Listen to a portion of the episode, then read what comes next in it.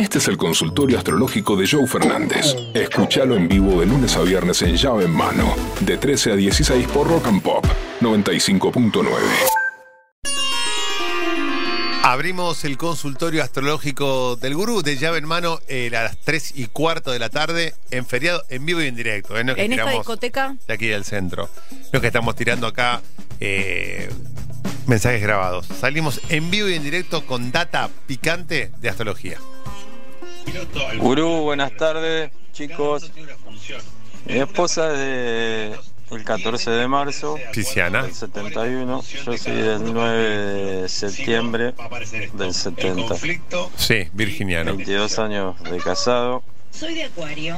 Quiero Últimamente al trabajo de cuatro años. ¿Qué onda con Estamos eso? chocando mucho. Está muy tóxica. Sí. ¿Qué nos depara el destino?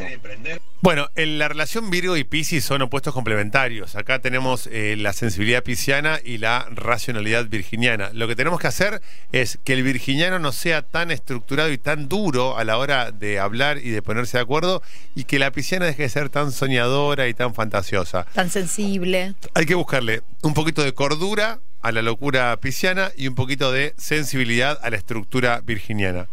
Con esa receta van a andar muy bien. Hola, Gurú, ¿Qué ¿cómo estás? Eh, yo de Tauro, 22 de abril de 1992. Sí, Ella de Leo, el 18 de agosto de 1995. sí. Tenemos dos meses de relación, pero en estos dos meses como que siempre vivimos teniendo diferencias. Ahora últimamente quería saber qué es lo que va a pasar para nosotros este año, lo que queda del año y si va a poder un- un- haber una oportunidad de que estemos bien, de que nos reconciliemos nuevamente. La verdad que una relación de dos, tres, cuatro meses que ya tiene más, i- más vueltas que idas y más idas que vueltas, es algo que yo ya te estoy augurando que acá no vamos a tener un final feliz. Tauro y Leo encima son dos signos muy caprichosos, muy tercos, muy cabezaduras, muy, muy de querer salirse con la suya siempre. Ninguno va a ceder. Tauro es el toro pastando, Leo es el rey de la selva. Estamos en una relación en donde nadie va a ceder y en los primeros meses uno se va midiendo a ver hasta dónde el otro me da, hasta dónde yo puedo llegar. Por lo tanto, me parece que una decisión sana sería cortar este vínculo ahora. Sé que esto es doloroso, sé que me estás diciendo, che, pero yo tengo una esperanza. Ok, pero si ya arranca, si ya entraste a una casa y ya ves una mancha de humedad, el vecino que hace ruido, el camión de Maldiva que pasa, Maldiva, tengo 100 años, el camión de Maldiva que pasa a las 6 de la mañana, así, che, bueno, algo me está avisando que no va a ser la casa de tus sueños. Esto es lo mismo. Si me preguntas a mí, me abriría antes de terminar de enamorarme. Hola, soy de Capricornio, Sí. 19 de enero de 1994. ¿Cuál es mi ascendente? ¿Y cómo me va a ir en el amor? Nunca tuve novia. ¿Podré salir con Vero? No, muy chiquito sos igual, ¿eh? Pero mm, nada, todo lo demás te lo, te lo dejo a vos. Eh, el ascendente lo sabes por tu hora de nacimiento, no está la hora de nacimiento ahí, No. ¿no? Bueno, la hora de nacimiento es lo que te determina el ascendente y voy a aprovechar tu pregunta para responderle a todos los que están ansiosos por saber esto. El ascendente es cuando el sol asciende. El sol asciende entre las 6 y las 8 de la mañana. Tenemos 12 horas por día y 24, perdón, 12 signos y 24 horas por día. Entonces cada dos horas cambia el ascendente. Si hubieras nacido entre las 6 y las 8 de la mañana, sos de Capricornio. Entonces pon el 16 de enero. El sol está en Capricornio. Si naciste entre las 6 y las 8 de la mañana, sos Capricornio, ascendente en Capricornio. Entre las 8 y las 10 el que sigue, Acuario. 10 y 12 el que sigue, Piscis.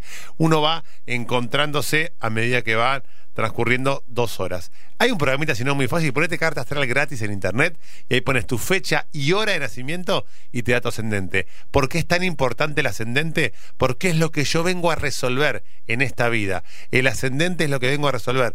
Si te llamas Julián, sos de Leo y tenés ascendente en Virgo, por ejemplo, venís a resolver temas laborales, temas de salud, temas de darle al mundo lo que el mundo te dio a vos.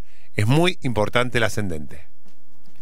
Hola, Guru Ibero. Hola. Ella Capricornio y yo Libra. 18 años, perdón, 18 años juntos y últimamente nos llevamos muy mal. Bueno, lo que pasa con Capricornio que tiene un carácter bastante explosivo y está saliendo en este momento. Capricornio está regido por Saturno. Saturno está, Capricornio está saliendo.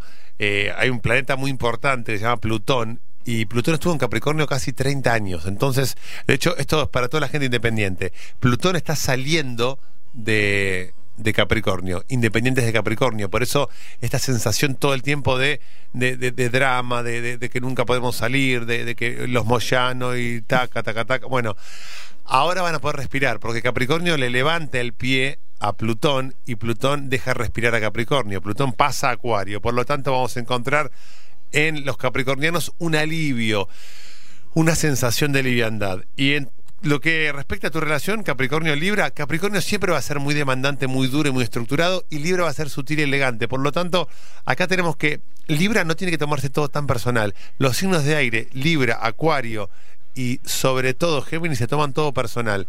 Y ya habíamos hablado acá del libro de los cuatro acuerdos. No tomes nada personal porque eso hace que vos sientas que todo es para en contra tuyo. Y la verdad que no. Capricornio-Libra es un vínculo que bien manejado es eterno.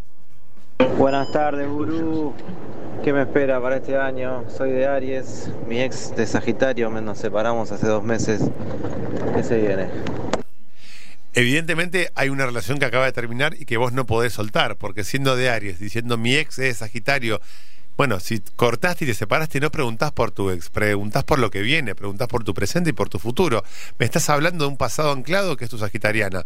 Sagitario Aries, ¿qué pasa? Muy buena cama, muy buena piel, los signos de fuego se llevan muy pero muy bien y eso genera que entre ustedes haya un recuerdo inolvidable que tiene más que ver con la cama que con la vida. Por lo tanto, que la cama no le gane a la vida, porque después hay cosas de las cuales te vas a arrepentir. Hola, soy Laura, soy de Escorpio y quiero saber qué me depara el amor para este 2023. Laura, tenés voz de escorpiana, tenés voz de atrevida, tenés voz de que estás esperando un gran amor, gran, gran amor, un amor de, de 22 por 6, un amor que te complete, un amor que te llene, un amor que te inunde, un amor que venga para quedarse.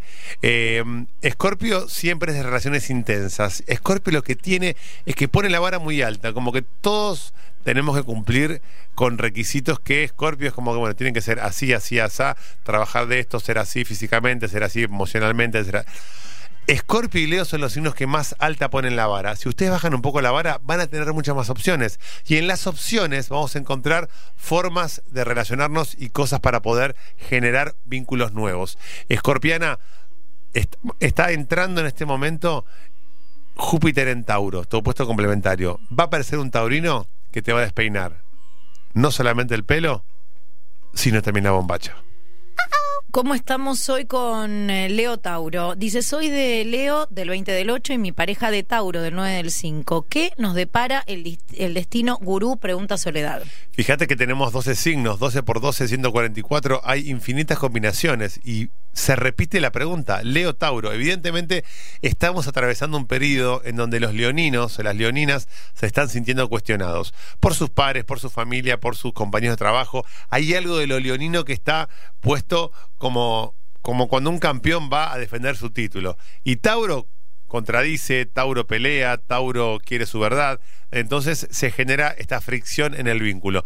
Los vínculos de tierra y de fuego siempre traen fricción. ¿Cuál es la tierra? Virgo, Tauro y Capricornio. ¿Cuál es el fuego? Aries, Sagitario y Leo.